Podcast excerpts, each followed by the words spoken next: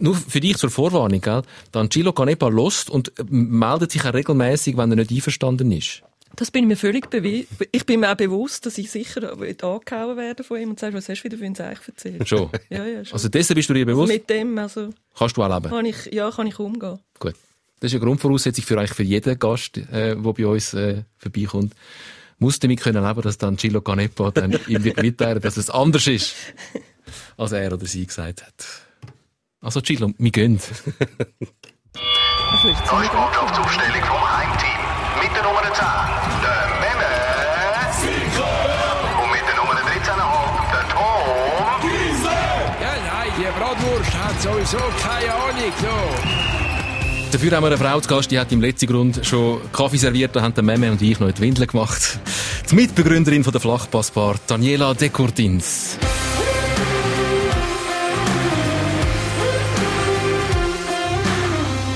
Schnell ein paar Eckpunkte ähm, für die, wo jetzt gerade irgendetwas läutet. Der Name, der Name, der kommt einem doch bekannt vor. Sie ist zehn Jahre lang stellvertretende Chefredaktorin vom Tagesanzeiger, ist seit 2012 Direktorin vom Verband von der Schweizerischen Gasindustrie und grosse, sehr grosse FCZ-Fan.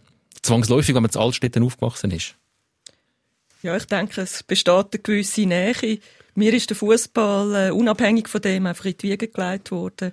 Meine Tante hat schon Stadion in den 60er, 70er Jahren geführt. Äh, meine Eltern haben ihre Hochzeitsreise an ein Länderspiel gemacht und meine Mutter ist einmal mit dem Kinderwagen um den letzten Grund herumgefahren, während mein, Match, mein Vater an das Match gegangen ist. Und du hättest auch gerne mit an das Match? Oder bist du er, hat mich, er hat mich sehr früh schon mitgenommen. Also er hat selber bei den Veteranen vom FC Altstädter geshootet. Dort hat er mich eigentlich schon immer mitgenommen. Und dann bin ich ins Stadionkaffee am arbeiten. Ich habe dort mein erstes Geld verdient. Ein 5 Lieber pro Einsatz habe ich einmal bekommen. Für Tisch abputzen, für Tassli abwaschen. Dort nach Kinderarbeit. Ja, du. Fünf Stutz für den ganzen Tag arbeiten. Ja gut, wir reden von 60er Jahren. Gut, man muss sehen, das ist so Anfang 70er, 70er Jahre gewesen. Und es ist ja nicht das einzige Entgelt quasi gewesen, das man bekommen hat, sondern man ist näher bei dieser Mannschaft gewesen. Die Spieler haben einem auf dem Pausenplatz gekannt, oder? Und gesagt, ah, hoi Daniela, oder? Das ist mir der Grösste natürlich gewesen bei den Klassenkolleginnen und Kollegen. Sie haben mich sogar mitgenommen an Auswärtsspiel. Damals hat die erste Mannschaft, ist auch mit dem Gar ab, ab, Match gegangen. Ich bin in Lausanne gewesen, beispielsweise. Ich bin in Genf gewesen. Äh, ja, von dort her ist es viel mehr noch zurückgekommen als nur der fünf Lieber für den Einsatz. Also, ich würde es sofort wieder machen. Äh, damit wir dich jetzt nicht älter machen als du bist, also 60er Jahre ist ein bisschen sehr weit äh, voraus, ähm, aber du bist zwei, drei Jahre älter noch als der Meme und ich und Kaffee serviert hast du noch nicht in der Flachpassbar. Die Geschichte hat dann erst viel später angefangen, sondern in dem Stadion Kaffee, wo deine Tante äh, geführt hat. Ja, man muss sich das vorstellen, es war total verstaubtes Kaffee gewesen, unter der Haupttribüne und das ist eigentlich so ein bisschen die Stube von dem Stadion. Also die Leute, der, der Bürgermeister, der schon damals die Wettli massiert hat, ist dort seinen Kaffee zwischendurch trinken. Die Eltern von, von den Junioren sind dort gekommen, weil früher hat man auf dem Platz hinten dran noch trainiert. Äh, die Spieler sind zum Teil reingekommen. Äh, dann an dem Match natürlich viel, die unterschiedlichsten Leute von der Supportervereinigung, von der Gönnervereinigung. Ähm, und dann die auch zum Teil vom, vom, vom, äh, vom Zürich-Ecken, oder? Damals hat es noch nicht Südkurve geheißen, sondern Zürich-Ecken. Und, äh, ist auch noch nicht so dicht, äh, die Leute sind noch nicht so dicht dort gestanden. Im alten Letzigrund. Im alten Letzigrund. Ich muss das schnell in die Kamera heben. Für all die, wenn ihr uns jetzt nur hört, sorry, dann seht ihr es nicht. Aber wenn ihr uns seht, du hast einen Ball mitgebracht. Der Official Wettspiel Fußball. Wettspiel mit zwei L, lustigerweise am Schluss. Ähm, erzähl uns, was hat es mit dem Ball auf sich? Das ist äh, die, die Meistermannschaft von 1981, wo dort alle unterschrieben haben. Das ist äh, wirklich sehr, sehr ein grosses Ereignis gewesen. Das ist eben der Zeit, wo ich auch in dem Kaffee geschafft bin und sehr nah bei dieser Mannschaft gewesen bin. Und dort ist zum Beispiel der René Bottero hat unterschrieben. Von ihm habe ich das grösste Trinkgeld je bekommen. Ich habe ein 20er-Nötchen bekommen. Das ist für mich riesig gewesen. Uh, eben fast 5 Stutz, 5 Stutz Lohn. Ja, eben, also, Teil. muss sehen, oder? Das ja. ist ein kleiner Teil gewesen. Oder, oder der Peter Risi hat mir eine, eine riesen schöne Adidas Sporttasche damals geschenkt. Also die habe ich heute. Äh, und das ist wirklich eine ganz, ganz tolle Zeit gewesen. Ähm, grosse Erfolg vom FCZ, 77 sogar im Cup, also Europacup Halbfinal vorgestoßen. Meine Mutter erzählt heute noch von dem, wo sie im Stadion war und auf einem Bein gestanden ist, weil sie in dem Zürich-Ecke so dicht gedrängt war gegen Liverpool. Also äh, heute äh, wäre das nicht mehr denkbar, würde man gar nicht mehr so viele Leute reinlassen und von den Sicherheitsvorkehrungen her. Das ist die grosse Zeit vom, vom FCZ und nachher ist sie eigentlich, ja, ist die grosse Durchstrecke gekommen bis 2006. Zwischen mit, mit dem Böllen ist es eigentlich abwärts gegangen? Mit dem Böllen ist es abwärts gegangen. Man hat den Abstieg noch gehabt, im 89 mhm. dort, äh, nach zwei Saisons, aber Gott sei Dank wieder aufgestiegen. Das, äh, und dann wieder Durchstrecke, äh, und ab und, äh, ja, und 2006 dann der, der berühmte 13. Mai, Was ist denn, 93 ist denn, Minuten. kann, man, kann mich nicht mehr erinnern. sind, wir, wir, sind wir einfach ein paar Jahre spät auf die Welt gekommen, um irgendwie von dem FCZ-Virus ähm, infiziert zu werden in Zürich? Es kann schon recht gut sein. Also bei uns in der Klasse, äh, Zürcher Säuleamt, hat es genau einen einzigen gehabt, wo FC Zürich-Fan war. Und es ist halt noch ein bisschen später, also die Zeit, die Meisterzeit ist schon vorbei gewesen. Zürich schon, wenn sie überhaupt noch in der Nazi A sind, dann haben sie weit unten gespielt und meist zum Qualifikation in die Finalrunde. Und zum dann Zürich-Fan werden, wenn sie irgendwie in der Nazi B gegen Brütiselle daheim verlieren, das braucht schon viel mehr. Also bei uns ist so wie klar gewesen, die allermeisten sind auf GC-Seite gegangen. Erfolg macht halt schon recht viel aus, das muss man schon sagen. Erfolg macht sexy. Das ist, jetzt ist mir übrigens gerade in den Sinn gekommen, wenn man den Böll anschaut, ich meine, das ist jetzt, was sind das, 40 Jahre her, oder? Wie lange geht es echt noch, bis alle Leute, wenn sie einen Fußball zeichnen, den genau so zeichnen, mit den Fünfeck und Sechseck und Schwarz und Weiß meistens, oder Blau und Weiß. Böller sehen ja seit 20 Jahren nicht mehr so aus. Aber sie werden immer so gezeichnet. Böllen werden immer, immer so. Sie werden äh, auf Lebzeiten, glaube ich, so gezeichnet werden. Wie ein Kind, wenn es ein Haus zeichnet, sieht das Haus auch immer noch genau gleich aus. Mit, sehen mit aber noch so aus, oder? Mit schrägen Chemie, mit schrägen Chemie auf dem Dach. ähm, weil perspektivisch zeichnen ist noch nicht so. Und ich glaube, Böllen werden auch, die werden äh, auf ewig so ausgesehen. Äh, wobei, wir sind schon mal im äh, FIFA-Museum gewesen. Da ja, ja. hat es ja zum Teil aus diesen Stofffetzen gemachte Böllen, die in Afrika eingesetzt werden. Man kann sich das durchaus auch noch anders vorstellen. Und jetzt sehen sie sowieso völlig anders aus. Mit einem fancy Muster und vor allem nicht mehr so äh. genäht halt. Ich bin immer neidisch im Chuchu jetzt. Also, meine, heutzutage gibt es super Chuchu, oder? In den unterschiedlichsten Farben. Ja. Und zu meiner Zeit, als ich, ich habe auch noch Fußball gespielt, sind es einfach, ja, schwarz-weiß gewesen, oder? Da, die das einfach schwarz und dann die weißen Streifen. Aber hast du, dir, hast du dir farbige Chuchu gewünscht, damals? Nein, damals überhaupt nicht. Und da habe ich es cool gefunden, die gleichen Chuchu zu haben, natürlich wie die vom Eis, oder? Von der ersten Mannschaft. So sind es halt jetzt auch geworden. Jetzt äh. haben halt die grossen Stars halt neonfarbige Tretter an und jetzt gehen halt auch alle im Fußballkorner und sagen, ich hätte gerne die gleiche wie die Cristiano Ronaldo oder der Sergio Ramos oder so. Dann kannst du auch die Farbe geben. Aber es ist lustig, wenn man jetzt einmal schaut, und es hat zum Beispiel der Suleimani von IB, der hat immer schwarze Schuhe an. Und es fällt mega auf auf dem Feld. so, sie leuchtet so, wie wenn früher eine Neongelbe gehabt hätte und die andere schwarz. Vor lauter äh, über Individualismus bist du wieder der, der raussticht, indem du schwarze Schuhe hast oder nicht tätowiert bist. Das stimmt. Jetzt haben wir schon ganz viel angeschnitten, wo wir nachher noch ein bisschen genauer drauf kommen. Ich wollte noch mal schnell zurück in die Flachpassbar oder in das Stadion-Kaffee, wo dann durch dich und ein paar äh, Freundinnen und Freunde von dir zur Flachpassbar geworden ist. Äh, wie ist es dazu gekommen? Die Flachpassbar gibt's ja natürlich auch wieder nicht mehr. Das ist noch die, die Bar gewesen, eben, wo das alte Stadionkaffee war im alten Letzigrund.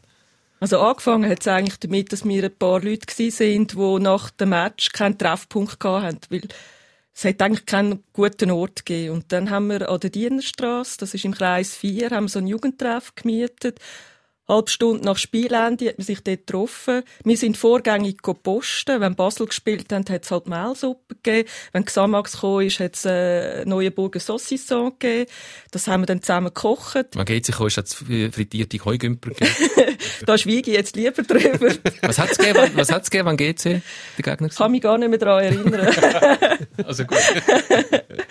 Aber auf jeden Fall haben wir auch bei uns einen gehabt, ähm, im Flachpass, der hat beim Schweizer Fernsehen gearbeitet äh, und hat damals aus dem der Tobias äh, Ellenberger. Und der hat damals können die Videokassetten holen aus einem Betragungswagen. Und dann haben wir nach dem Match eigentlich nochmal den ganzen Match gezeigt. Und da sind irgendwie, manchmal sind 30 gekommen, manchmal sind 50 gekommen, aber auf jeden Fall so ein bisschen ein guter Ort entstanden. Und der FCZ ist darauf aufmerksam geworden. Und das würde heute wahrscheinlich auch nicht mehr so laufen, oder? Die haben uns dann angefragt. Und ich habe schon gehört im Hintergrund, hinter den Kulissen, die haben schon gedacht, was sind das für äh, die haben doch keine Ahnung von Gastronomie und so.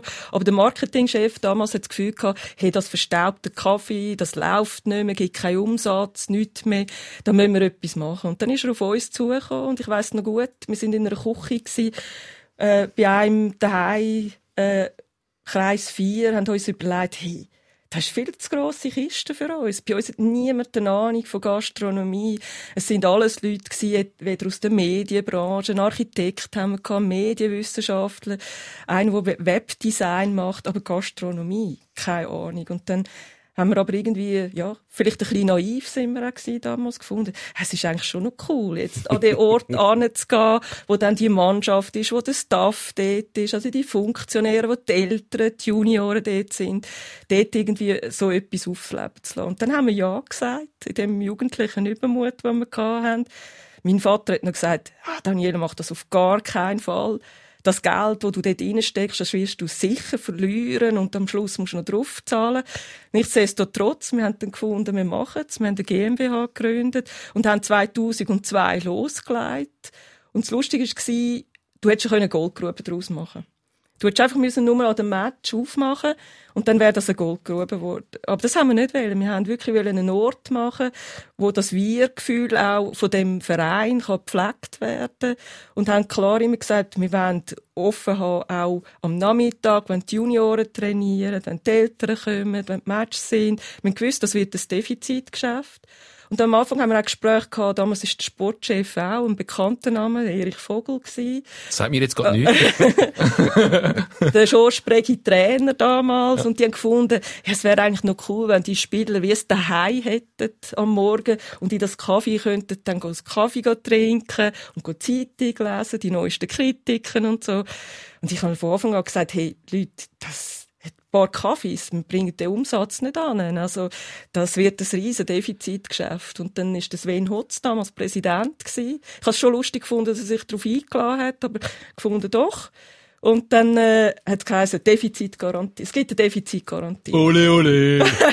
Kaum so ist Erich Vogel weg gewesen, nicht mehr von Defi niemand mehr etwas ah. von Defizitgarantie wissen, haben wir unsere erste Sanierung gemacht. Oder die Übernahme vom Inventar. Das ist üblich, wenn man beides übernimmt hat man geschätzt, etwa auf 3000 Franken. Wir haben 12.000 Stutz mhm. gezahlt, oder?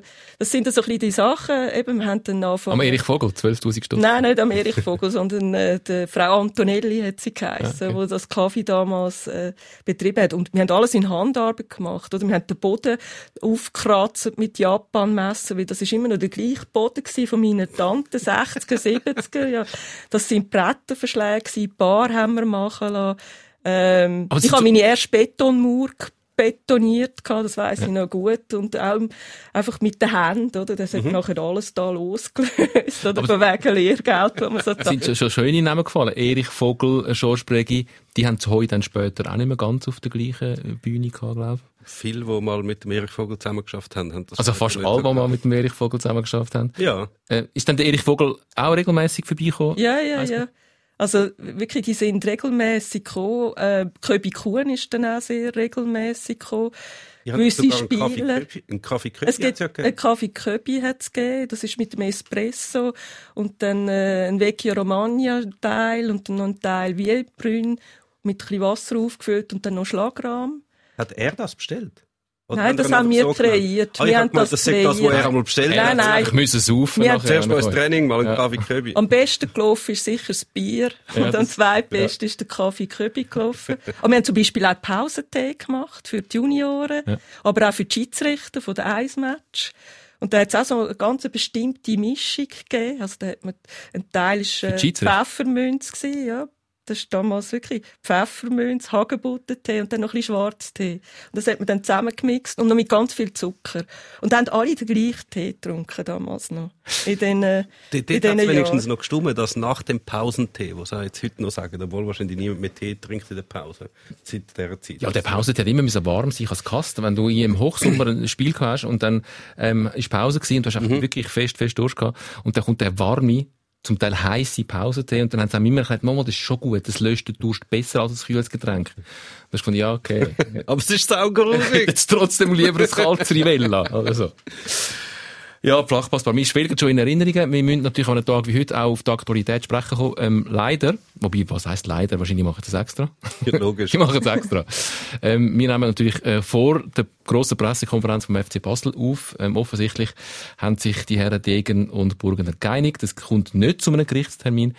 Ähm, auf was genau sie sich geeinigt haben, wissen wir jetzt noch nicht. Ähm, natürlich gibt es ganz viele Spekulationen und es gibt Hinweise darauf, aber ich glaube, wir spekulieren jetzt nicht. Wir können nur verlieren, oder? Das machen wir schon die ganze Saison. Irgendwie spekulieren sie noch nie das richtige Typ, glaube ich, bei Ja. so Spekulationen. Meistens, wenn der Bernhard Burgener involviert ist, gibt es überraschende Wendungen. Total überraschende Wendungen. Ja, kann gut sein. Also, ähm, es sieht so aus, als würde David Degen dort ähm, den Machtkampf gewinnen. Ich habe immer das Gefühl, der Bernhard Burgener hat sich noch einen Dreh überlegt. Wir wissen es nicht. Ihr wisst es jetzt schon, wenn ihr uns hört. Darum macht es äh, überhaupt keinen Sinn, wenn wir jetzt spekulieren. Wir haben in der letzten Folge ausführlich über den FC Basel geredet.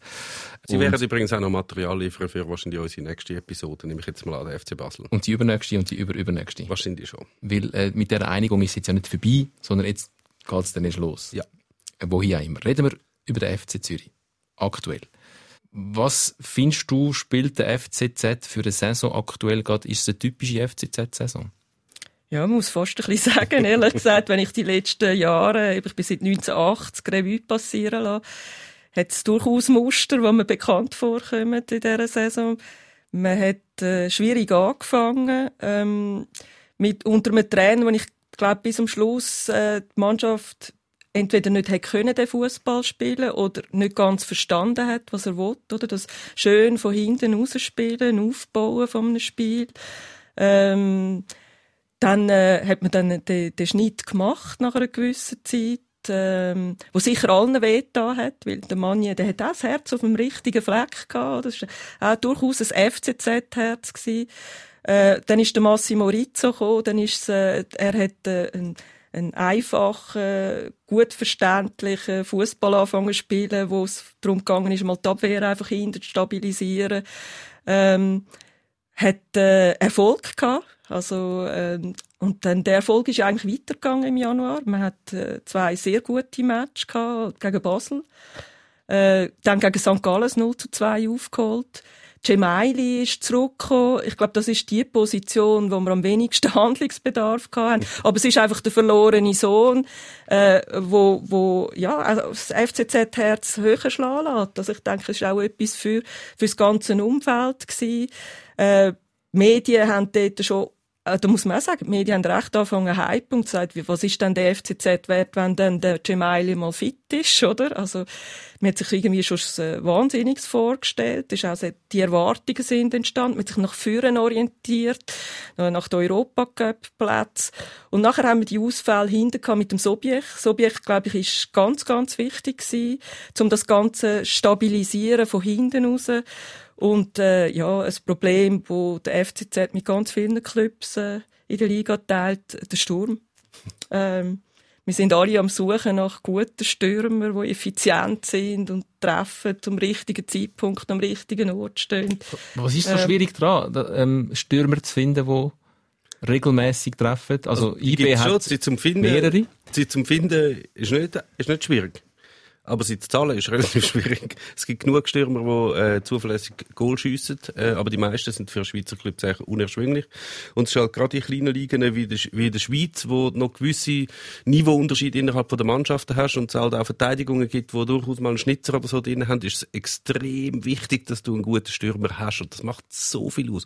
In der Challenge League noch extremer als in der Super League, aber auch in der Super League kannst du, macht ein Stürmer, der halt 15 Goal macht in einer Saison, spielst halt um den Platz 2 mit statt um den Platz 7. Und das ist halt extrem schwierig. Und sie probieren Also, es ist ja nicht so, dass die Vereine das nicht suchen, einen zuverlässigen Stürmer, aber offenbar sind die, wo im erschwinglichen Rahmen liegen, die sind einfach sehr, sehr begehrt. Und meistens haben dann die Top-Clubs in dieser Liga schon eben ein oder zwei bis drei sind dann schon besetzt und der Rest kommt dann noch die über, wo's, wo's, äh, wo's halt können zahlen und irgendwie überkommen und sie probieren sie auf ganz viele verschiedene Arten. Sie holen, holen irgendwie Junge aus Afrika oder sonst irgendwo, äh, sie holen welche aus der Challenge League, es, wär, es werden alle Wege eigentlich angegangen und es funktioniert halt einfach nur die aller, allerwenigsten, weil halt einfach der Schritt extrem groß ist. Du hast recht viele Mannschaften schaffen zum Beispiel einen guten Mittelfeldspieler oder einen Verteidiger mal einbauen aus der eigenen Jugend, aber dass sich einer aus der eigenen Jugend im Sturm durchsetzt und gerade spielt mit 18 U16 und auch noch Goal schießt, das ist echt extrem selten. Die eigene Jugend, du bist ja auch relativ nah dran an der eigenen Jugend. Ähm, du bist im Vorstand vom Verein vom FC Zürich. Dort ist nicht mehr so viel äh, drunter, läuft nicht mehr so viel Fußball drunter, es sind die ganz Kleinen und es sind Senioren. Ähm, ist da bald mal wieder einer da, wo man könnte sagen, mal, mal, das wird der nächste grosse FCZ-Stürmer? Ich glaube, der FC Zürich hat in den letzten Jahren sehr viel gemacht, um eine sehr konsequente Nachwuchsarbeit aufzubauen. Und, und wenn wir, wenn wir schauen, hat es doch ein paar, die aus den Junioren es geschafft haben, die auch einen Schritt weitergegangen sind. Äh, von dort her, ich ich schließe das nicht aus. Also ich, ich bin da eigentlich sehr zuversichtlich. Aber eben, du, du sagst es richtig, es ist ein Problem, wo viele Vereine, also mir kommt jetzt spontan gerade der FC St. Gallen in äh, wo in direkten Duell, wo es jetzt wirklich länger mehr um den Abstieg geht, gegen Sion 0 zu 3 verliert. Drei Goal äh, Guillaume Guaro, das wäre genau so ein Spieler, wo man jetzt wahrscheinlich mega gut könnte brauchen. Jetzt noch. Ja, no. Ja. Ja. Wenn er dann nicht Jetzt verletzt wieder. ist. Ja, aber nein, das, ist- man hat ja dann, klar, das ist jetzt, der Guillaume Waro gehört genau in eine Kategorie von Stürmern, wo man sich wahrscheinlich beim beim FC Zürich auch nie würde wollen leisten mit dem Soler. Der, der CC macht das dann halt und dann hat man ihn auch recht lange noch ausgelacht und verletzt ist er und nie gespielt hat er. Einmal unter dem, äh, unter dem Grosso hat er nie gespielt und jetzt äh, spielt er und macht drei Töpfe und, und zwar auf eine Art und Weise, wo du, wo du dann denkst, ja genau, ah, die Qualität. Du musst aber auch sagen, es, natürlich drei Goal in einem extrem wichtigen Spiel, das ist super und er hat sie auch super gemacht. Im dritten hat er ein bisschen Glück gehabt, Mhm. muss man auch sagen. Aber wenn du jetzt die Torschützenliste anschaust, ich sehe ihn jetzt nicht wahnsinnig weit vorne. Klar, er hat auch nicht oft gespielt, aber es ist nicht, er hat jetzt mal einmal drei Goal geschossen, aber es ist nicht so, dass der FC Sion dank ihm nicht absteigt, weil er jetzt noch zehn Goal macht. Vielleicht hätte er regelmäßiger gespielt, unter dem Grosso hätte er vielleicht das eine oder andere Goal nicht gemacht. ist halt ein Unterschied. Du musst halt, weißt, du hast ja auch noch eine, sozusagen eine Gesamtverantwortung für die Mannschaft. Wenn du einen Spieler hast wie der Guillaume Boiro, dann hast du eigentlich schon bestimmt, wie deine Mannschaft muss spielen. Es müssen nämlich irgendwie müssen einfach Flanken in den, in den, in den Strafraum reinkommen. Und wenn du halt einen anderen Fußballspieler hast, wie der Grosso das macht und wie ganz viele andere Mannschaften das auch machen und der Zeitler auch, dann brauchst du halt einfach andere Spieler. Und wenn du jetzt den, den Waro würdest, jetzt, du hast St. Gallen angesprochen, wenn du den Waro würdest einen Peter Zeidler anstellen und sagen, du musst jetzt mit dem spielen, Hm. weil der Peter Zeidler wahrscheinlich seine Pfeife am Boden schmeißen und gehen, weil den kannst du nicht brauchen für seinen Fußball. Ja. Sag dem Waro mal, geh mal für ihn, geh pressen 90 Minuten lang, säckle jeden Böden an, geh nur zurückerobern, mach das, geh auf die Die anderen neun sollen das machen, der Waro soll einfach vorne stehen und den Grind annehmen. Aber ich glaube, wir reden jetzt wirklich über einen Klassenstürmer, der auch seinen Preis hat. Ja. Absolut. Und wir Ja, müssen ja. wirklich über die, die strukturellen Probleme vom Schweizer Fußball reden, oder? Wenn wir über so Klassenspieler reden, die ihren Preis haben. Weil man sie sich einfach nicht kann leisten Ja, also, wenn man sich so ein bisschen die Wirtschaftsbasis anschaut von unseren Vereinen, man hat das Kerngeschäft, das sind ein bisschen Zuschauereinnahmen, das ist ein bisschen Merchandising, ein bisschen VIP-Geschichte, ein bisschen Sponsoring, oder? Dann hat man irgendwie noch ein bisschen Fernsehrecht, aber nicht zu vergleichen mit dem, was irgendwie sonst auf der Nicht- Welt nicht einmal annähernd, irgendwie nicht, nicht einmal annähernd, oder? Und dann hat man irgendwie ein strukturelles Defizit von drei bis fünf Millionen. Das ist einfach jede Saison da. Wie deckt man das? Oder das deckt man entweder, indem man irgendwie einen, einen, einen guten Transfer macht oder europäisch irgendwie kann mitspielen. Und wenn man sich jetzt die Budgets von diesen verschiedenen Mannschaften in der Schweizer Liga anschaut, dann hat es zwei, die rausstechen.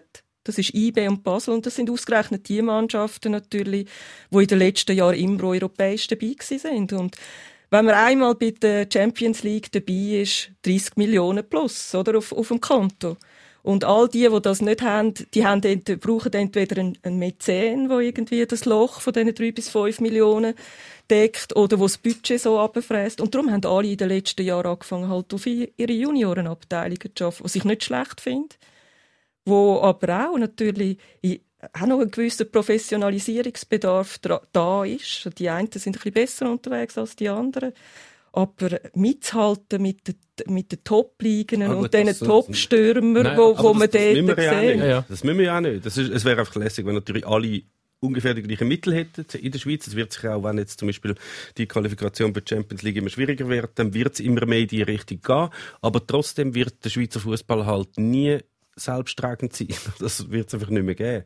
Du musst, früher haben wir ja immer gesagt, in den 80er Jahren, 90er Jahren haben die alle Mannschaften irgendwelche Mäzene gehabt, wo meistens irgendwelche Bauunternehmer oder Gartenbauer oder sonst irgendetwas gewesen sind. Und die haben einfach, das ist ihr Spielzeug gewesen und sie haben es lässig gefunden, dort zu investieren. Aber sie haben nie die Hoffnung gehabt, dass sie, also sie haben einfach wahrscheinlich einen Betrag sich selber gesagt, so viel gebe ich aus und dann habe ich Freude dran und darüber nicht, aber sie haben nicht die Hoffnung gehabt, dass das Geld wieder reinbekommt. Und irgendwann hat man dann gesagt, ja, wir sind jetzt viel weiter weg, wir müssen jetzt die Vereine professioneller aufstellen, wir gehen jetzt weg von dem Mäzentum faktisch haben wir das jetzt immer noch. Also wenn, wenn der FC Zürich den, den Angelo Canepa nicht hätte, dann es der FC Zürich nicht in dieser Form geben. Oder es müsste anders übernehmen. Der FC Sion ist bei Warm nicht selbsttragend, bei FC Luzern, bei, bei St. Gallen ist es ein bisschen breiter abgestützt, aber es muss überall Leute haben, die einfach Geld reinbuttern. Und das sind nicht Investoren, weil Investoren wollen ja das Geld zurück. Es braucht einfach so Leute, die das einfach machen. Ja, und Was ist gleichzeitig denn da- ist das Unverständnis zum Teil von den Fans da, oder? Wenn wir jetzt vorher über den FC Basel geredet haben, oder? Mhm. Da, dass man Leute hat, die dann Geld investieren, aber das Gefühl hat, äh, du, das ist dann im Fall mein Club. Also, du darfst ja nicht mit dem Club machen, was du dir vorstellst, oder? Das, das macht es natürlich auch nicht einfacher zum Leute zu finden. Es sagen immer alle, ja, es ist so schwer, zum jemanden zu finden, wo, wo da den Club übernehmen will. So, ja, ich kann mir das schon noch vorstellen. Du weißt, du bist dort am Ruder, du zahlst das. Aber wenn du etwas machst, dann können, gehen 2000 Leute auf die Straße und protestieren, weil Das du das ja gemacht hast. Oder es liegen äh, äh, abgetrennte Schweineköpfe bei dir Ja, von der das- Ja, und das ja, habe ich stimmt. damals erlebt, wo der Angelo Canepa der FCZ übernommen hat, äh, 2006. Und ich glaube, das ist für jeden irgendwie, wo das Umfeld nicht so aus dem FF kennt, also wirklich noch speziell, oder? Du meinst, du übernimmst ein Wirtschaftsunternehmen. So ein Club ist ein Wirtschaftsunternehmen, ist ein KMU, hat ganz viele Leute, die dort Löhne kassieren, oder? Wo du auch immer genügend Cash musst in der, in der Kasse haben, dass du die Löhne kannst zahlen. Und dann merkst du irgendwie, da sind ganz viele Anspruchsgruppen rundherum, wo irgendwie gewisse Erwartungen haben, was mit ihrem Verein soll passieren. Oder sie reden immer bei der Aufstellung mit, sie reden beim Trainer mit und das und dieses und jenes sollte man machen. Und, und so einen Club zu führen, das ist extrem anspruchsvoll. Und, und da habe ich gefunden, hat, äh, beim FC Basel der Bernhard Häusler eigentlich noch einen guten Weg gefunden, den Dialog mit den Fans irgendwie zu pflegen. Beim, beim FCZ hat das auch stattgefunden. Ich habe manchmal gefunden, man könnte noch ein bisschen mehr Grenzen ziehen, äh, was man sich von den Fans auch erhofft oder erwartet, wie sie sich sollen verhalten, auch neben dem Spielfeldrand. Aber äh, das ist so, also das Management von so einem Club ist extrem anspruchsvoll. Wie fest hast denn du dort, ähm, kannst du dort Einfluss nehmen? Ich habe gesagt, du bist im Vorstand vom Verein, du bist auch im Vorstand von, von der Gönnerverein, von einer von verschiedenen Gönnervereinigungen, vom Tausiger Club. Wie fest im Austausch bist du mit dem Ancilla und der Helian Canepa, wenn es darum geht, wie der Club zu führen ist? Oh, das ist äh, ihre Sache. Nein, der, also der, der Verein hat keine grosse Funktion, ist eine Art Sounding Board. Ähm, es gibt den Profifußball, da, da gibt es eine Aktiengesellschaft, da gibt es einen Verwaltungsrat, da gibt es eine, eine Organisationsstruktur, wie im Unternehmen auch, oder mit, mit einem CEO, mit einer sportlichen Leitung äh, und und und. Die, die machen ihr Ding. Was einfach ist, der Verein, der trifft sich zweimal im Jahr, der Vorstand. Dort ist zum Beispiel auch die Südkurve vertreten oder andere Fangruppierungen vertreten, plus der Verwaltungsrat. Und dann Angelo Canepa nutzt das ein bisschen als Sounding Board, um ein bisschen seine Ideen auch überzubringen. Wo sieht er die Mannschaft? Wo sieht er die Probleme? Auch bei der Fangruppe ein bisschen abzuholen. Wo sehen sie Probleme? Oder wo haben sie Probleme auch im, im, im Fanalltag beispielsweise? In den Kurven oder so. Und dann tauscht man sich so aus. Und, äh, äh, ich glaube, eben der, der Dialog halt, äh, das ist eine Dialogplattform. Das ist vielleicht im FC Basel, ich weiß es nicht, ich bin viel zu weit weg, ein bisschen abhanden gekommen jetzt beim Bernhard Burgener. Äh, sicher eine Empfehlung, wieder zu schauen, dass man irgendwie, äh, wenn man es jetzt auch breiter will, wieder abstützen dass man wieder so ein bisschen in so einen Modus hineinkommt. Und der Verein, der hat die, die Funktion. Aber das ist für mich Psychohygiene, dass alle das Gefühl haben, sie werden gehört. Ja, ja, klar. Entscheiden hat man Schlussendlich, nicht. Also Ähm, gar, rein das ist ja richtig nicht. so, dass, dass der, Ja. der Besitzer und Präsident äh, von dem Verein. Was passiert, wenn der Angelo Canepa vielleicht irgendwann mal keine Lust mehr hat? Also wir haben jetzt ähm, das Beispiel Basel, dort sieht es so aus, wir wissen es ja noch nicht, ihr wisst es schon, dass dort, also dort hast du einmal das Potenzial, dass regional ganz viel Geldgeber, ich sage bewusst nicht Investoren, sondern Geldgeber, äh, Leute, die das Geld geben und nachher nie mehr zurückbekommen, äh, um wären, zum, zum, zum einen Verein ein bisschen unterstützen. Wir haben das Beispiel von St. Gallen, wo ganz viele KMUs aus der Region dann auch in dem Aktionariat drin sind, wo auch jetzt nicht, wenn fette Rendite machen, wahrscheinlich mit ihrem Investment. Ähm, wie wäre das in Zürich? Also, wir haben das Beispiel von GC, wo kein Geldgeber gefunden hat und jetzt der Chinesen gehört.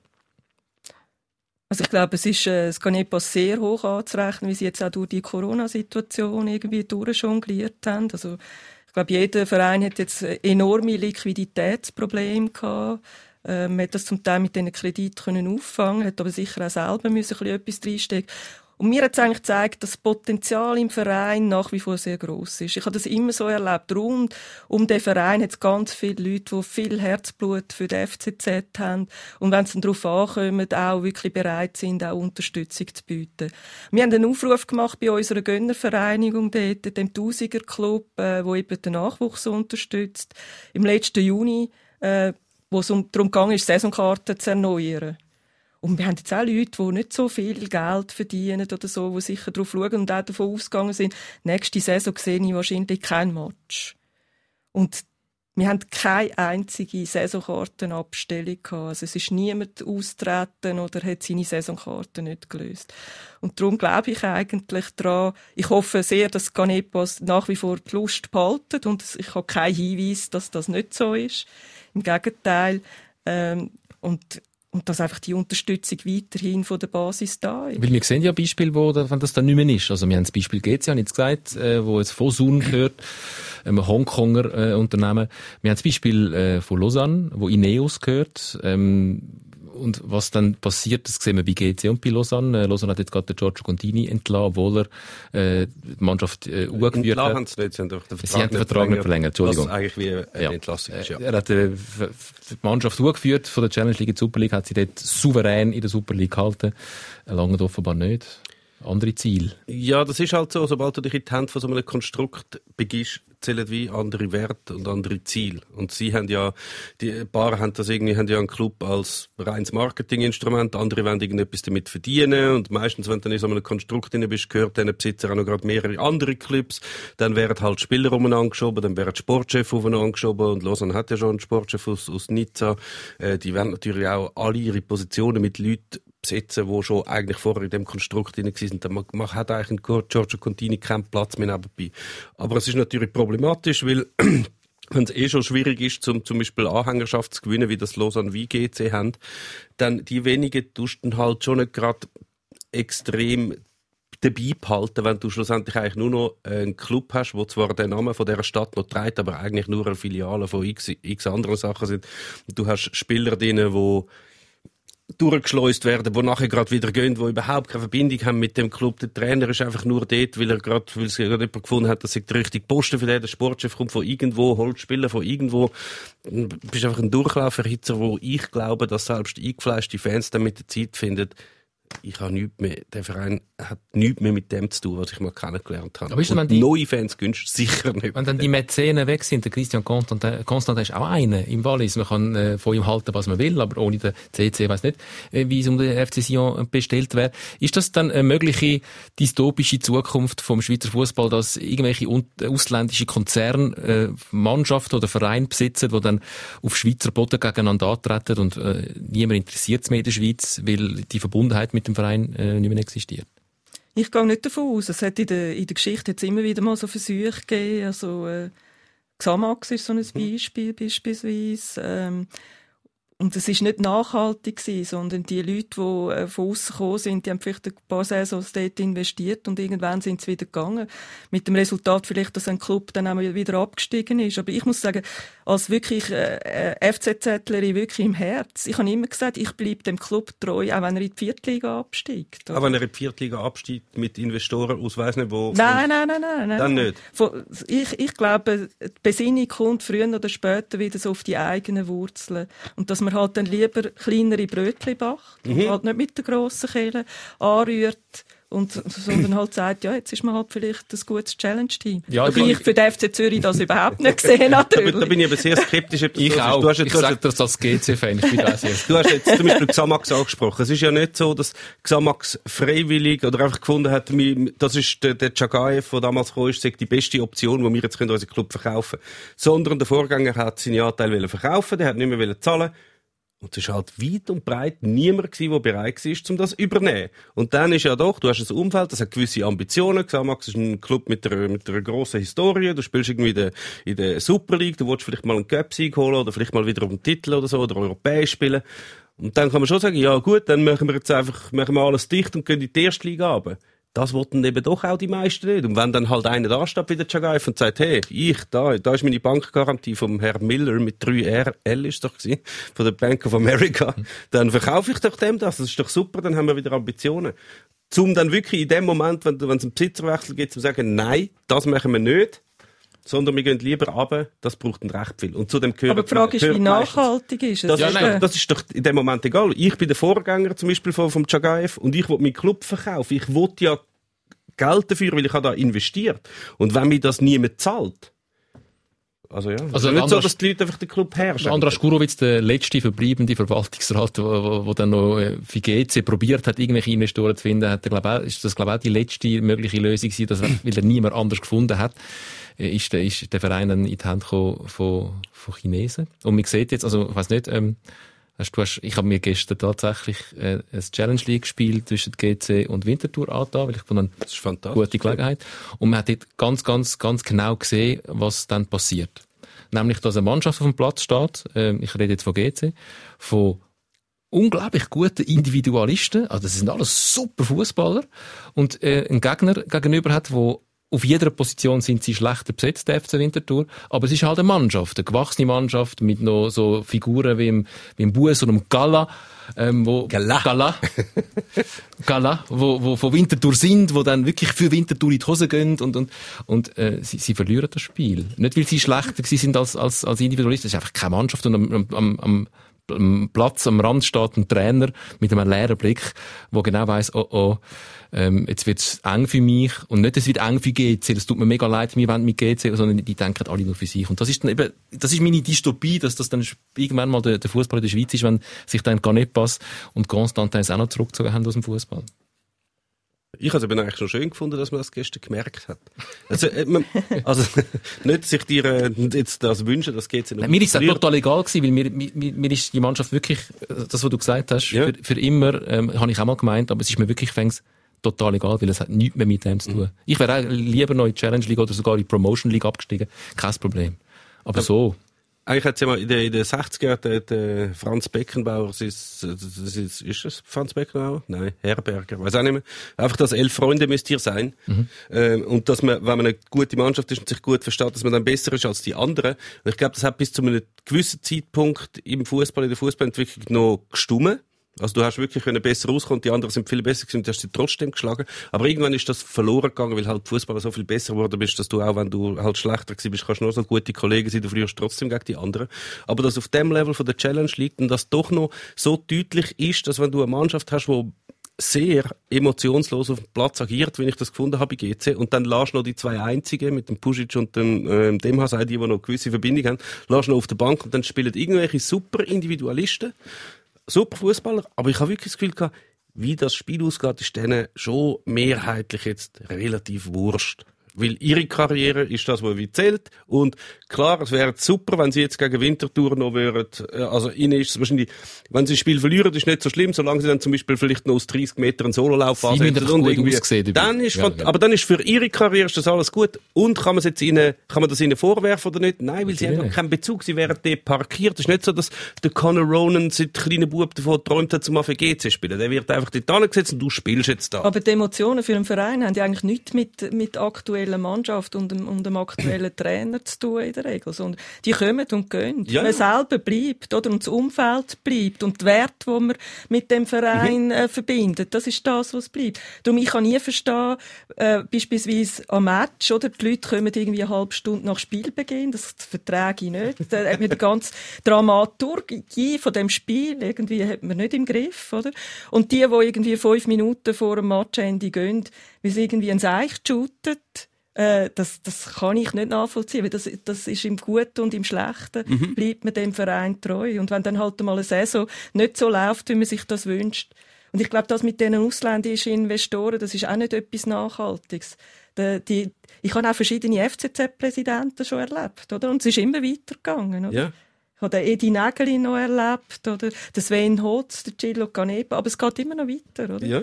Ja, hoffen wir es auf jeden Fall. Ja, solange immer wieder einer kommt, Ja, ja. wo sein private Portemonnaie aufmacht, geht's weiter. Und das ist, aber das ist ja eben genau die Diskrepanz zwischen denen, die Fans sind von dem Verein, die haben völlig andere Vorstellungen und völlig andere Werte als die Spieler, die dort hinkommen. Ja, ja. Die sind ja nicht, ähm, also die sind jetzt, die, die werden dort angestellt, kannst du von denen nicht erwarten, ah, ich bin jetzt mega FCZ-Fan, wie noch nie. Nein, Obwohl nein, sie sind nein. ja gerade dort und sie haben vorher vielleicht bei den Junioren bei Servet gespielt. Warum soll der jetzt FCZ-Fan sein? Seine Karriere ist das, was zählt. Der Dani Giga sieht einmal die neuen Spieler vom Eis mitgenommen im Flachpass und wir hatten so eine Wand mit alten Fotos. Mhm. Und dann hat er ihnen anhand von diesen Fotos die Geschichte vom Verein und die Werte vom Verein vermittelt, oder? Und das ist ja schon eine Tendenz, die man auch bei Basel sieht, oder? Die alten, also die verlorenen Söhne, die holt man irgendwann am Ende von der Karriere wieder zurück, gibt ihnen irgendwie auch im Staff Mhm. irgendwie eine Aufgabe und so. Das ist schon auch eine Tendenz, die man jetzt sieht, um genau die Werthaltungen gleich Mhm. auch quasi in die neue Zeit Das probiert man mit dem Ricardo Cabanas jetzt bei GC. Ja, es ist, ja, es ist schon die kleinsten die Junioren. Idee, die Idee ist natürlich schon gut, Ja. Mhm. aber es macht es natürlich wahnsinnig schwierig, wenn jetzt der FCZ mal einen super äh, jungen Spieler hat und der kommt in die erste Mannschaft, dann ist er, hat er schon gewisse, äh, hat er natürlich enge Bande zum FC Zürich, er kommt dann vielleicht auch all die Werte mit über und er hat vielleicht sogar den Nachwuchs durchlaufen, aber er kommt halt nach einem Jahr ein Angebot von Werder Bremen über. Reden wir über, ähm, Werder Bremen. apropos, Omeragic.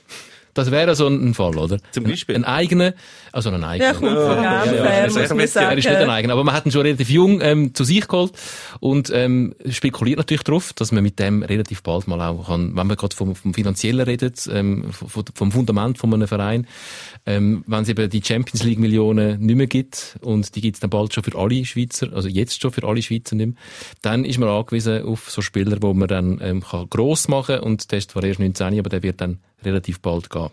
Wenn er dann das mit dieser Migräne in den Griff bekommt. Holy shit. Wünschen wir uns alle, ja. Aber denke ich auch, Migräne ist etwas, das man gut in den Griff kann kriegen Schon, Das würde ich jetzt widersprechen. Ja. Ich habe Migräne Also ich 30 habe als, so. als Jugendliche Als habe ich ich Migräne gehabt. gehabt. Und nachher habe ich es lange nicht mehr gehabt und dann ist es irgendwie ab 30 kommt es jetzt ab und zu mal wieder. Wo auf dem Platz einfach zusammenbricht, Ja, ja, das Migränen war ein anfangen. Schockmoment gewesen, Und, und, und dann der Gilo ja. Canepa natürlich in die Ka- Kabine geht, um zu schauen, also klar, will er schauen, wie es ihm geht, aber der denkt sich wahrscheinlich schon auch, hm, das ist eigentlich, der müsste, der vertreibt, Transfererlös von Meragic treibt der Verein wieder drei Jahre.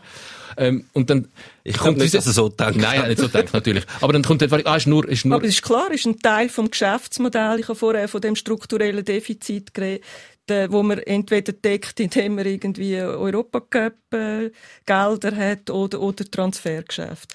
Man muss trotzdem, oder als sportliche Leitung irgendwie so das Gefühl bekommen, das, was du vorher vom FC Winterthur gesagt hast, äh, vielleicht nicht auf jeder Position optimal vom, vom Fußballtechnischen besetzt, aber die Mannschaft irgendwie, das Gefüge stimmt irgendwie.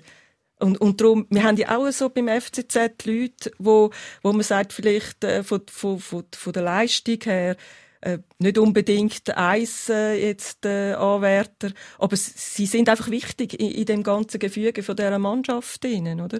Und, und dort muss man das Gespür ja, dass man denen halt vielleicht nochmal einen, einen Vertrag gibt für die nächsten zwei Jahre beispielsweise. Weil sie einfach dort in dem Gefüge eine gewisse Rolle spielen. Und ja, nein, es, ich glaube, das werden wir in Zukunft auch sehen. Auch wenn, wenn ich es schade finde, wenn natürlich ein Omeragic geht, aber durchaus auch Verständnis. Also, musst du machen. Ja, also, musst, also ich habe einfach schon Transfers gesehen von Jungen, äh, äh, wo nachher ja, wo zu früh gegangen sind, oder? Wo die Eltern irgendwie das Gefühl hatten, das ist jetzt das riesen Talent, das die Welt jetzt erstmal irgendwie gesehen hat und dann all die Spielerberater, die rundherum sind und einfach einen Schritt äh, zu früh gegangen sind, oder? Und Es kann, es kann aber einer, bös gesagt, muss das dem Verein egal sein.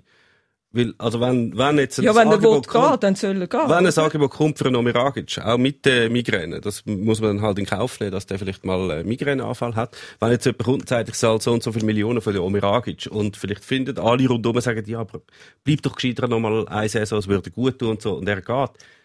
Nimm's Geld. Also wirklich, Ja, vor allem, du darfst nicht einen Spieler halten, der nicht mehr das, will das bleiben funktioniert Oder das nicht. Das hat funkt das im Kopf. Almen aber- Abdi hat es da schon die, die Fälle gegeben, das funktioniert alles nicht. Einer behalten, wo aber geht. können wir noch mal geht. schnell über die Migräne reden? Ja, es ist, äh, es ist Der kenne ich noch, ah, alles gut, ist nur eine Migräne gewesen. Ja. Leute, wie ihr beide wahrscheinlich, äh, die das kennen, würden nie im Leben sagen, es ist nur eine Migräne. Dass einer während Ja. dem Spiel einfach zusammenklappt und sich muss vom Platz getragen werden. Ähm, Also ich finde es komisch, bei mir hat, tut sich immer anzeichnen, vorher schon. Okay. Also dann weiss ich, ich komme jetzt dann einen Anfall über, dann würde ich natürlich auch nicht spielen. Dann würde ich, also ich würde selten aufboten, muss man vielleicht auch noch sagen, aber dann würde ich sagen, hey, geht im Fall nicht, jetzt kommt es dann gerade. Und ich weiss, jetzt kommt es mir gar noch eine ure üble letzte Grundgeschichte in den Sinn. Ich bin im letzten Grund gewesen, irgendein Spiel, ich weiss gar nicht was. Und in der ersten Halbzeit hat sich das so angezeichnet. Dann muss ich möglichst schnell meine, meine äh, Migräne-Medikamente nehmen. Und ich habe dort mal bis Riederplatz gewohnt. Das wäre nicht du im letzten Grund nicht auf dem Platz. Nicht auf dem Platz, auf der Tribüne. Auf der Tribüne. Also, Gut, einfach, ja. dass wir das geklärt haben. Gut.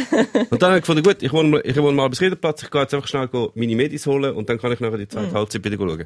Dann habe ich wollen aus dem letzten Grund raus, während der ersten Halbzeit. Du hättest mich natürlich schon verflucht, weil du gefunden hast, ich gehe früh aus dem Stadion. Ah, die, die früher gar- gehen, die das geht gar nicht. Nein, ich kann aber nur wollen, go, go die Medis holen. Und dann habe ich das dem Steward da erzählt, du, schau, ich muss jetzt da raus, ich wohne am Albisriedplatz, ich hole schnell meine Medis, ich komme gerade wieder, komme ich nachher wieder rein. Ich gesagt, ja, aber ich muss ein neues Ticket lösen. Ich so, was? Ich habe ja schon eins. Ja, nein, das geht nicht. Wenn ich jetzt rausgehe, dann muss ich nachher ein neues Ticket lösen. Ja. Super Idee, wirklich gut gewesen. Ich kann nicht können raus zum... Ich kenne das Problem auch von der Titan Lounge. Du kannst nicht während dem Match rausgehen. Ja, ja, das geht überhaupt Was ist nicht. Titan Lounge? Titan Lounge war vom Tausiger Club. Der hat früher ein Lokal quasi im alten Letzigrund drin gehabt. Und nachher, wo der neu gekommen ist, hat es keine Räume mehr für die Supportervereinigung. Und dann hat man aus der Not eine Tugend gemacht und wie wie eine Strasse, an der anderen Strassenseite in einer, in einer Garage einfach ein paar Holzbänke aufgestellt. Und dort haben sich die Mitglieder von diesen Gönnervereinigungen vor dem Match getroffen. Tommy Bickel ist manchmal vorbeigekommen oder Spieler sind vorbeigekommen und haben ihre Einschätzung irgendwie von der Stimmung in der Mannschaft und was sind die Zielsetzungen dort dargelegt. Aber du hast nicht dürfen quasi, es ist ja manchmal grausam kalt in dem letzten Grund, wo das pfeift. Findest du? Sag auch. Nein, wirklich. ich finde, nur, und du von, kannst nur von Januar bis Dezember. Und das du, Jahr du bist Winter. auf dieser Haupttribüne, ich bin auf der Haupttribüne an meinem Platz und du darfst nicht nie in die Wärme. Der einzige warme Ort ist irgendwie noch aufs WC schnell gehen. Oder? Aber du darfst nicht zum Stadion raus und sagen schnell die, genau das, was Habe ich, du auch müssen, erlebt habe ich hast. auch müssen feststellen. Aber zurück zu den Migräne. Ja, ich glaube, was du sagst, ist auch meine Erfahrung. Es, es tut sich so ankünden. Und dann ist wirklich, da muss man einfach liegen, Ja, dunkler dunkel, Raum liegen, und ruhig. einfach ruhig und, und halt je nachdem Medikament. Ich würde das auch nicht, es ist wirklich etwas äh, sehr, sehr mühsames, so eine Migräne. Ähm, Aber die wird sicher dann auch an. Ist das vielleicht der Grund? Er hat ja noch den Penalty verschuldet. ja, das spekuliert man ja jetzt, ob Oder? das der Grund sei für die Fehler, die er dort zum Teil gemacht hat. Ist gut möglich aus meiner Sicht. Mhm. Und wir wünschen ihm gute Besserung. Und ich glaube aber, die Migräne sollte ihm nicht ähm, im Weg stehen für seine Karriere, Nein, weil das bringt man mit, Das ja- wie du ja gesagt hast, Nicht ein Kreuzbandriss oder so. bringt man das auch. Das ist dann schwieriger. Ähm, wie wie geht's weiter mit dem FC Zürich? Es wird ja es ist eine interessante Saison. Ja, sie braucht Nerven. Sie ja. braucht Nerven. Also, Einmal mehr. Immerhin für alle fast, für ich, fast alle. ich habe, ich habe ein sehr, ein, wieder aus gewisser Perspektive wieder ein dystopisches äh, Szenario. Äh, GC bricht kurz vorher jetzt noch ein auf der Zielgerade, obwohl es eigentlich schon fast als Aufsteiger festgestanden sind, geht noch auf den Barrageplatz. Der FC Zürich gurkt auch ein bisschen sehr weit unten rum, wenn die jetzt noch gegen St. Gallen verlieren. Ähm, dann gehen die vielleicht auch noch auf den Barrageplatz und dann gibt's Zürcher Derby in der Barrage. Ist, ist das etwas, was du dir könntest vorstellen, Daniela? Ja, man muss immer auch mit allem rechnen im Fußball, ehrlich gesagt. Also, eben, ich habe doch einige Jahre Erfahrung, auch gerade mit dem Club. Äh, ich wünsche mir es natürlich überhaupt nicht. Und, äh, ich finde schon gegen Lausanne, ich meine, wir führen 2-0 und äh, Lausanne hat zwar gut gespielt, muss man auch sagen, dann, äh, wo sie aufgekommen sind, ein wunderschönes 2-2, also, wo man nicht so häufig sieht. Ähm, aber nichtsdestotrotz, ich hätte gerne den Sack zugemacht, die drei Punkte geholt äh, und jetzt ja, St. Gallen. Äh, Morm und dann äh, Vaduz noch in die Direktbedeckung. Ja. Vaduz ein Phänomen natürlich. Also Sensationell. wirklich, wirklich. Ich habe sie jetzt gegen Lugano auch noch geschaut und äh, ja, eine gefreut, gefreute Truppe, muss ich sagen. Und, Vaduz macht Verteidiger-Goal?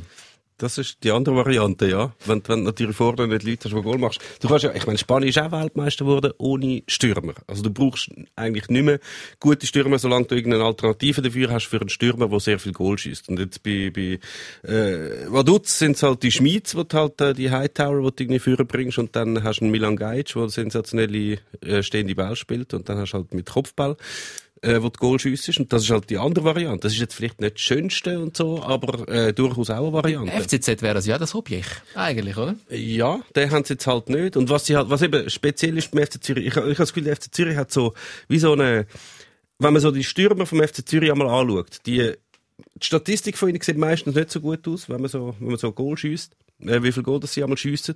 Und vor allem haben sie so wieder so einen, einen Stürmertypus, wo in hiesigen Gefilden eigentlich nur beim FC Zürich auftritt. so wie die, äh, wie der Seaside zum Beispiel, das sind so Spieler, wo immer, ich, ich habe das Gefühl, sie sind immer noch recht beliebt beim FC Zürich. Das sind Spieler, die immer alles geben, für Wirbel sorgen, aber irgendwie das mit dem Goal schiessen. Das sind so die Seaside. Etundi ist auch so einer gewesen.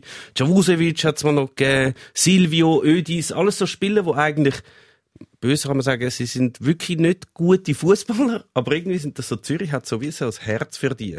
Der gibt sich mega Mühe. den holen wir jetzt und den stellen wir vorne rein. Das ist auch wichtig, oder? Dass du der Kurve eine Freude machst. Die Kurve hat ja gerne ähm, Spieler, wo, wo, wo sich Wo alles geht. Ja, und das war cool. Gewesen. Ich meine, gegen Lugano, dort, ich bin im Stadion, gewesen, ich habe zu diesen 100 äh, Glücklichen Ausgeloseten gehört. gehabt. Und dann ist der Schönbi irgendwie früher rausgegangen und dann läuft er so rund um den Platz und bei uns de, im, im Sektor A6 ist, glaub ich, die paar verlorenen Seelen dort, dann ruft einer «Schönbi!» und nachher riesen tosenden Applaus und er winkt so, oder? Und es ist so das Wir-Gefühl, obwohl die, die, die, grosse Distanz Ja, mit ja. der Tartanbahn, aber es ist schon, äh, das, was du sagst, gibt es einen Typus FCZ-Stürmer, haben wir jetzt noch nie so überlegt, aber, äh, So immer so, oft so ein bisschen Ungelenke, wo so immer, zum Beispiel der Sisa, der macht ja teilweise sensationelle Sachen. Er geht links durch, Ja. lädt drei aus und nachher flankt er hinter das Goal. Oder so irgendetwas. Oder ver vergibt eine mega einfache Torchance. Die sind so im FC Zürich, sind die mega daheim. ja. Gut, wir haben ein gutes Mittelfeld, denke ich. Das, ist, das äh, ist immer so der Spruch. Der, der, der, Prunk, der Prunkteil, ja. Aber das ist ein bisschen wie mit der Schweizer Nazi. Also das Mittelfeld ist nie ein Ja. Problem. Ja, ja. Aber wer schießt Goal? Ja, das ist, äh, die Schweizer haben irgendwie, also Sch Schweiz Schweizer, hat gute Schweizer Stürmer. Stürmer. Seit so der, der Schapisa-Generation, wo man gerade mit Schapisa, Knupp und, äh, was ist alles noch gewesen? Der, Alex. Grassi, Türkilmatz, nachher der, der Alex Frey, Streller. Aber nachher haben wir oft die, wo, ich eben, Blaisen Kufo, der hat sehr viel Goal geschossen in Holland. In der Nazi ist er jetzt nicht wirklich wahnsinnig überragend gewesen. Der Diok, auch nicht die Karriere gemacht, die er hätte können. Petric, nicht einmal für unsere Nazi gespielt. ja. Das, das braucht relativ viel. Und immer Stürmer ist immer ein Problem. Will dann niemand Stürmer werden in der Schweiz. Ja. Wo ich ein bisschen zuversichtlich bin, also wo ich wirklich das Gefühl habe, wir, wir schaffen es noch, dass das Szenario, dieses Szenario mit dem Barrage-Spiel nicht äh, zum Tragen kommt, ist einfach, man hat jetzt die Serie, die Negativserie mal ein bisschen gebrochen, man hat gute Matches gehabt, äh, man hat es noch in den Füßen. Äh, ich habe nicht das Gefühl gehabt, auch gegen Lausanne nicht oder gegen Lugano, ich habe eine verunsicherte Mannschaft auf dem Platz. Also, ich, man sieht noch nicht so die Szenen, wo jemand lieber den Pass übergibt und nicht selber die Verantwortung übernimmt, sondern ein Dom Gioni schiesst, äh, ein Marquesano schiesst, ähm, äh, es Das gibt, ist schon ihr es bester Torschütze, oder? Ja, Marquesano, ist unser, ja. ich mache jetzt keine Statistik, wie Ste- Penalty Ja. oder wie viel aus dem Spiel heraus entstanden sind. Aber Marquesano ist natürlich wirklich extrem Gold wert für die Mannschaft, weil er immer daran glaubt, noch, dass man Mhm. den Match noch reißt. Und das macht mich eigentlich zuversichtlich, wenn ich schon ein irgendwie das Gefühl habe, die Negativserie ist gebrochen, man hat jetzt ein paar Erfolgserlebnisse gehabt. Schade, dass wir es gegen Lausanne nicht haben können, geschafft. Aber ja, grosser Respekt von St. Gallen, muss ich sagen. Bei Lausanne, du hast ja gedacht, weißt, vielleicht kommt ja mal ein Stürmer aus den eigenen Junioren. Der Aldin Turke spielt bei Lausanne. Sensationeller Spieler. Bei Zürich gefunden, lange nicht. Das ist ein bisschen blöd. Der, gut, der hat sich jetzt verletzt. äh, Lang, Gut, ich sag da, das sage da ich immer wieder. Das sage ich immer wieder Thomas Müller, das gehört Eben, genau, genau. An Gillo Das habe ich Canepa. jetzt gewusst, dass das Beispiel kommt. Wobei, wobei, das muss man ja fair, fair aber sagen, Galle hätte ihn nicht können, der, der Angelo Calepa hätte ihn nicht können übernehmen. Er wäre einfach ausgelehnt gewesen. Ja, aber er hat ihn im Training gesehen und hat gesagt, nein, den können wir nicht brauchen. Gut, wenn ich einmal die Spiel von ihm schaue, finde ich auch. Ja. ja, also man, man kann Angelo Canepa verstehen. Wir sind schon wieder so weit, dass wir uns vom Fernsehpublikum verabschieden. Ich möchte mit dir unbedingt noch über, über eine ganz spezifische Position auf dem Feld reden, ähm, wo du nämlich selber gespielt hast. Ich auch äh, in jungen Jahren, aber es leider nicht mehr gibt. Wir verabschieden uns vom Fernsehpublikum. Also deine jungen Jahre gibt's nicht mehr. Die gibt's schon lange nicht mehr. Die erst recht nicht mehr. In zwei Wochen dann an dieser Stelle der Jörg Stiel. Da reden wir ein bisschen über Penalties, über das Goaliewesen und äh, über Liechtenstein, wo ja Genau. dann auch äh, Gegner ist von der Schweizer Fußballnazi als äh, Vorbereitungsspieler und wo der Jörg Stiel Goalie-Trainer ist bei der liechtensteinischen Fußball.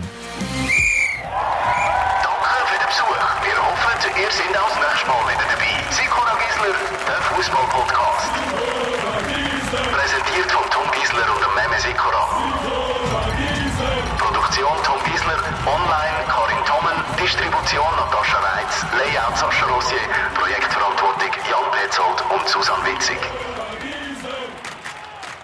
Libero. Du hast Libero gespielt. Sagt man eigentlich bei den Frauen auch Libero? Ja, nicht Libero. Libera. Nein, nein, man sagt Libero. Und äh, ja, ich habe ich, ich hab zwei Mannschaften gespielt. Äh, zuerst beim, bei Blue Stars und nachher bei Albisried und ich habe jedes Mal Libero gespielt. Also, eigentlich, ich kann immer Mittelfeld spielen. Ich kann immer das Nummer 10 sein. Wie alle. Ja, aber der, der Wie Libero, alle.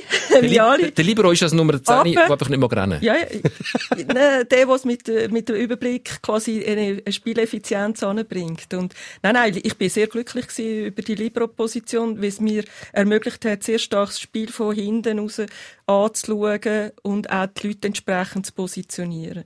Und äh, ich habe heute noch mit meinen Kolleginnen aus dieser Zeit, äh, wo doch jetzt auch ein paar Jahre her ist, äh, immer noch Kontakt, oder? Also, und zwar mit meiner Abwehrkette. Wir sind damals bei Blue Stars auch nachher alle miteinander zu Albisrieden gewechselt, weil sie haben uns in die erste Mannschaft tun- nehmen und wir haben gefunden, nein, das wollen wir nicht, wir wollen weiterhin zusammenspielen. Das zeigt einfach, wie stark die Truppe war und sind dann zu, zu Albisrieden gegangen. Und ich habe sehr konservativ Libero gespielt, ich weiß nicht, wie es du gemacht Äh, auch hast. sehr konservativ. Also mit Zurückstaffeln Natürlich. und äh, ja. Gibt es hast sehr ja noch- viele progressive Liberos? Nein, der Libero ist ja, ich weiss Ja, nicht. es gibt die, die natürlich viel mehr auf der einer Genau, Linie ja. gespielt haben. Ja. Oder? Vorhin hast du den Vorstopper gehabt, der hat, der hat Drecksarbeit gemacht. Der hat immer die, den, den Kopf für dich Ja, angehabt, oder? Und du als Libero, ich bin ja, also ich habe grundsätzlich nicht gern, ich sitze nicht gern mit im Raum. Also, wenn ich irgendwo an eine Beiz komme, dann hocke ich immer gerne an den Rand, da habe ich die Wand und dann habe ich den ganzen Raum vor mir. Das ist einfach Feng Shui-technisch auch, glaube so, dass niemand mich als Messerin, also, üb- und Libero ist genau das, bist du hinterst, du hast noch den Goalie hinter dir, aber der, von dem kommst du selten das Messer in den Rücken über. Wieso ist der Libero, wo, wo, wo ist der Libero an verschwunden? Franz Beckenbauer, grosser Libero. Ja, es haben ein paar Sachen aus dieser Zeit haben sich nicht äh, bis heute gerettet. Und der Libero ist halt so, wenn du einen Spieler abstellst und dem keine Aufgabe eigentlich gibst, keine Fixe, dann fehlt der einfach, sonst einfach überall, du spielst einfach in Unterzahl. Also ist halt so. Das ist wie, wie auch, Dafür also hast du eine stabile Abwehr. Du hast schon eine stabile Abwehr, aber gegen vorne hast du viel zu wenig Möglichkeiten. Er fehlt überall. Das ist auch so, noch, noch unter dem Kevin Kuhn hat Nazi zum Beispiel mit einer Raute gespielt, oder? Dann hast du Hakan Yakin gehabt. Selbst das kann man sich wie nicht mehr erlauben, um einen Spieler einfach abstellen, um ein bisschen gut auszusehen und ein bisschen Ball verteilen oder hinten dran beim Ligero bei dem, der das Auge hat. Das geht einfach nicht mehr. Du brauchst wie jeden. Und so hast halt der, der Libero ist halt irgendwann mal verschwunden, weil, weil sich keine Mannschaft mehr kann erlauben kann, um einfach einen abstellen, der dann ein bisschen mit den Fingern rumzeigt und allen anderen die Schuld gibt. Geht einfach nicht mehr. Aber es ist ja, es, es, es ist so eine Position, die geschaffen war, zum elegant zu sein. Du hast dich, du hast dich nicht müssen selber dreckig machen. Ja, Du voilà. hast einfach müssen ein Auge haben.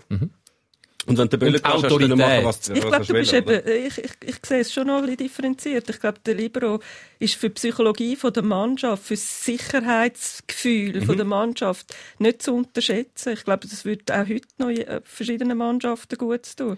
Wenn es von hinten stabil ist, gibt das auch wieder Impuls nach vorne. Ich glaube, äh, heute ist es halt einfach der Goalie. Sie haben dann, irgendwann Ja. haben Das- Goalie Ja, das ist beigebracht, natürlich. dass er kann shooten dass er auch Ja, mit dem Fuß. Und jetzt ist halt der Goalie der Libero. Und der Libero braucht es nicht mehr. Goalies haben uns Ja. eigentlich wegrationalisiert. Genau, Das, das genau. stimmt sicher, ja. Das ist sicher ein guter Punkt. Ja.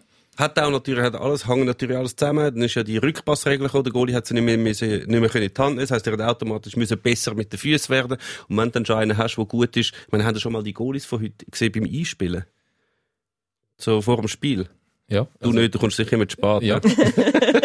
Das ist einfach krass. Dann haben sie ja wie so links an der Mittellinie hat einen Typ und rechts so hohe Mittellinie Ja. und dann schlönt die abwechselnd mit links und mit rechts diesen Böllen Ja. genau auf den Fuß. Das ist nicht mehr mein Goalie. Beidfüßige Goalies. Ja.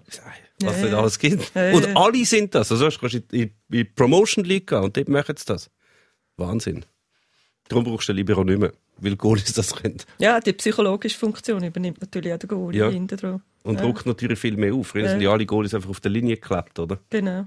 So, jetzt haben wir dem Jürg Stiel aber einen rechten Teppich aus, ausgerollt fürs nächste Mal. Er wünscht Ja, sich sicher den. Libero wieder zurück. Er wünscht sich wahrscheinlich den Libero wieder zurück. Ja, beim Jürg Stiel ist halt so, ja, das können wir dann besprechen, wenn der Jürg Stiel da ist. Ein Spektakel-Goalie. Daniela, danke vielmals. Danke vielmals. Danke euch vielmals, hat Spass gemacht. Sehr.